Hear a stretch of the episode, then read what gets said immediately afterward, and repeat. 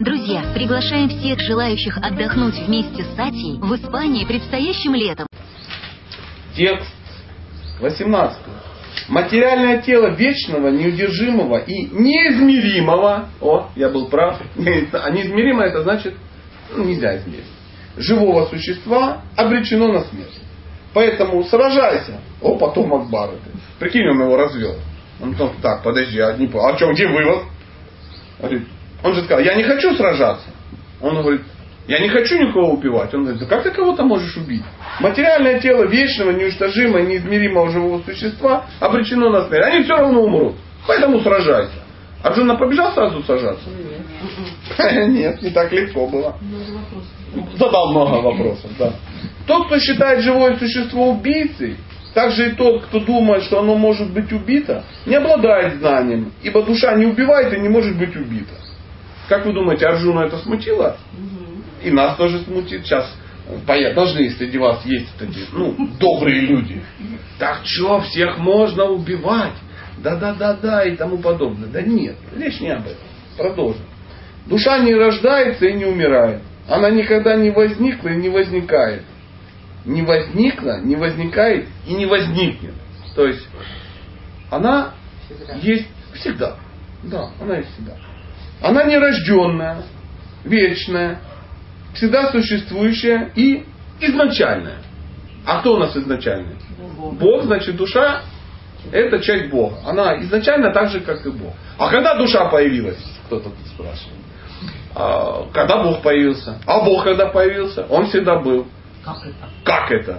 Ну, вот так это. А я не понимаю. Ну, это нормально. Просто нечем. Ну, я, например, электричество не понимаю. Ну, по большому счету. Но тем не менее оно есть. Оно есть. Она не гибнет, когда погибает тело. Как человек, знающий, что душа неразрушима и вечна, а, не, не, это вопрос задал Арджуна, задал Кришне. Как человек, знающий, что душа неразрушима и вечна, что она нерожденная, неизменная, может убить кого-либо или заставить его убивать. Я вас опять обманул. Обманул, простите. Это не Арджуна задает вопрос. Это Кришна задает Арджуне. Он ему говорит, о Партха. Партха это одно из имен Кришны. Как человек, знающий, что душа неразрушима и вечна, что она нерожденная, неизменная, может убить кого-то или заставить убить. Как она знает? Но если ты знаешь, что тело, ну, душа вечна, как ты можешь ее убить? Никак. Ну, никак, да. Но Арджуна говорит, ну как, ну, мне же идти убивать, я же должен воевать. Я же должен это делать непосредственно. Он говорит, подожди, не торопись, сейчас выяснится. И он ему потом объяснит очень удивительно. Он возьмет ему, покажет такую форму, где все уже произошло. То есть он, он увидел всех убитых. Прямо, ну вот он увидел, кто это убивает. Что он просто, что? Инструментарий, не больше. Чьи-то перчатки. Чьи-то перчатки, да. Как человек, снимая старые одежды, надевает новые, так и душа входит в новые материальные тела, оставляя старые и бесполезные. Вот как вот сменил пальто, вот так и тело. Душа меняет одежду, вернее, человек меняет, так и душа меняет тела. И проходит это, мы уже читали, как? Всегда, и главное, что особо незаметно. Ну, то есть, у кого был шок, что он вот так сидел, сидел, о, постарел, а, а, секунду назад все было нормально, а как бы изменение произошло. Или, а, я вырос, я вырос. Да нет, ты Всегда это незаметно происходит. Вы заметите, все происходит незаметно. То есть скорость такая, да, знаете, если вот что-то снимать, вот как цветы. Ведь никто же не видит, как цветы раскрываются. Они раскрываются, но ты все равно не можешь ну, увидеть это. То есть всегда ты увидишь что-то первый раз, я не знаю, там, расчесываешься, расчесываешься. А, а, лысина, лысина! Она не сейчас появилась. То есть, она что? Она была, ты просто не видел. Или там, пах, пузо, пузо, не то, что ты поел, а да, что-то такое. Да? То есть незаметно, незаметно, по грамулечке, которую нельзя замерить. Все, все. Кстати, худеется также. Незаметно, да? 4 грамма. Да, продолжаем.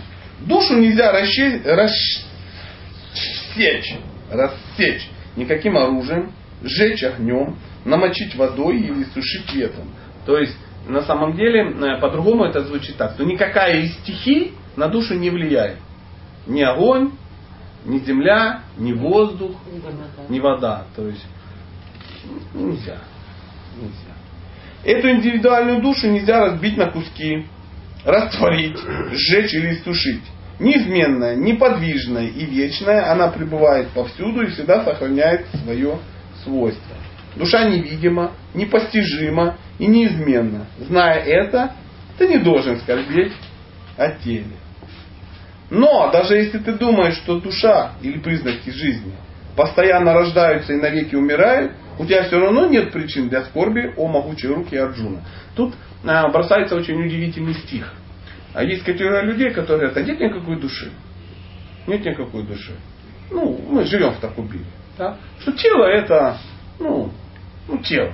Просто вот мама с папой там, ну, как-то все оно выросло, да, и оно э, ну, вот таким вот образом как-то вот По теории Дарвина.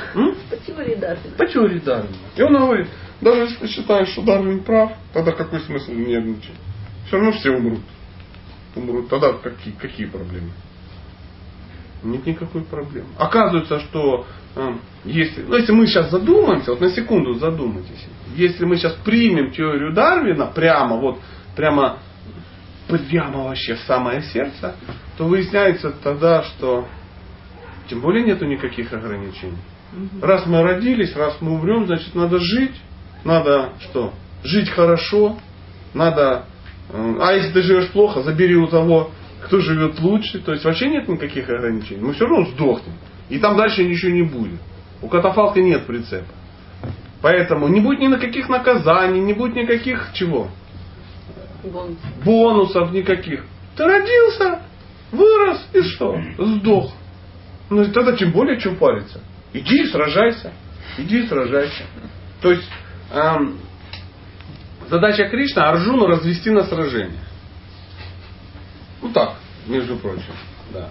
И он сейчас берет с разных сторон, заходит, ищет что? У него слабое место. Слабое место. Через что он сейчас он его как бы продали.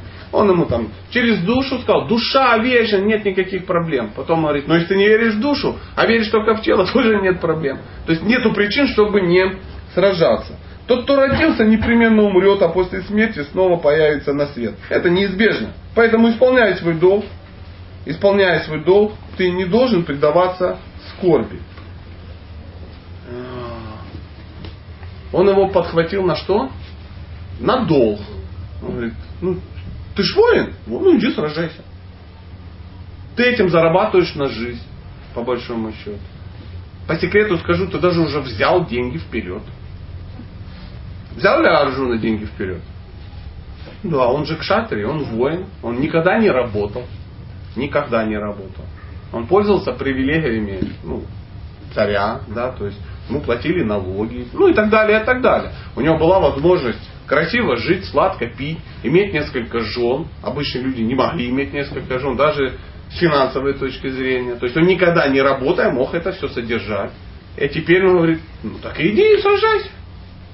Пришла война, все, твой выход. Тебе платили уже с самого детства тебе платили. Тебе оплатили твое обучение в военной школе. Тебе обучили, обуч, твою жизнь оплатили. Налоги-то кто-то же платил, не бесплатно же все это. Ну, да, Поэтому одет, будут одет. вперед, вперед. Поселяне воевать не будут. Они что? Откупились. Откупились. И дальше он будет ему говорить, что а, не думай, что из-за того, что ты сейчас проявишь такое э, мягкосердечие, кто-то вокруг скажет, о, Арджуна просто добрейший души человек. Все просто скажут, что ты трус. Ты просто испугался. Ну, это же Бог начал беседовать. Бог знает. Всякие... Как смотивировать. Как смотивировать. Одни смотрят на душу как на чудо, другие говорят о ней как о чуде. Третьи слышат, слышат, что она подобна чуду. А есть и такие, кто даже услышав по душе, не могут постичь ее. А потом Акбараты. Того, кто пребывает в теле, невозможно уничтожить. Поэтому ты не должен скорбить ни о живом, ни об одном живом существе. Что касается твоего тела, то знай, что для тебя, как для кшатрия, нет лучшего занятия, чем сражаться за устои религии.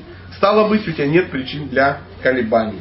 Счастливы те кшатрии, которым возможность сражаться приходит сама собой, открывая перед ними врата рая.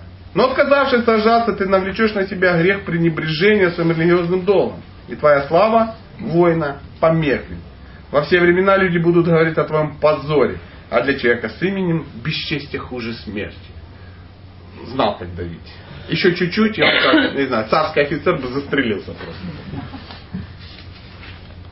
Великие военачальники, которые были о тебе столь высокого мнения, решат, что только страх заставил тебя покинуть поле боя и сочтет тебя ничтожеством.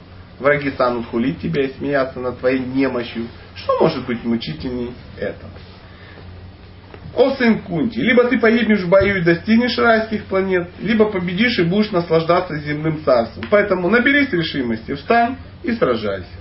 Сражайся во имя сражения, не думая о счастье и горе, потерях и приобретениях, победе и поражении. Действуй так, действуя так, ты никогда не навлечешь на себя греха. То есть на самом деле говорится, что эта книга, она не просто там, ну, совет начинающим воинам, да? Это совет всем людям.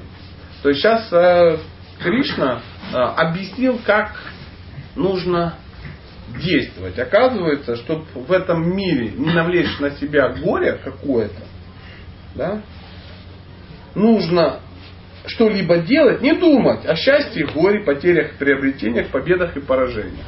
То есть ты должен делать все, что от тебя зависит, а там уже будет как будет. А будет как? Как надо. Как, как надо.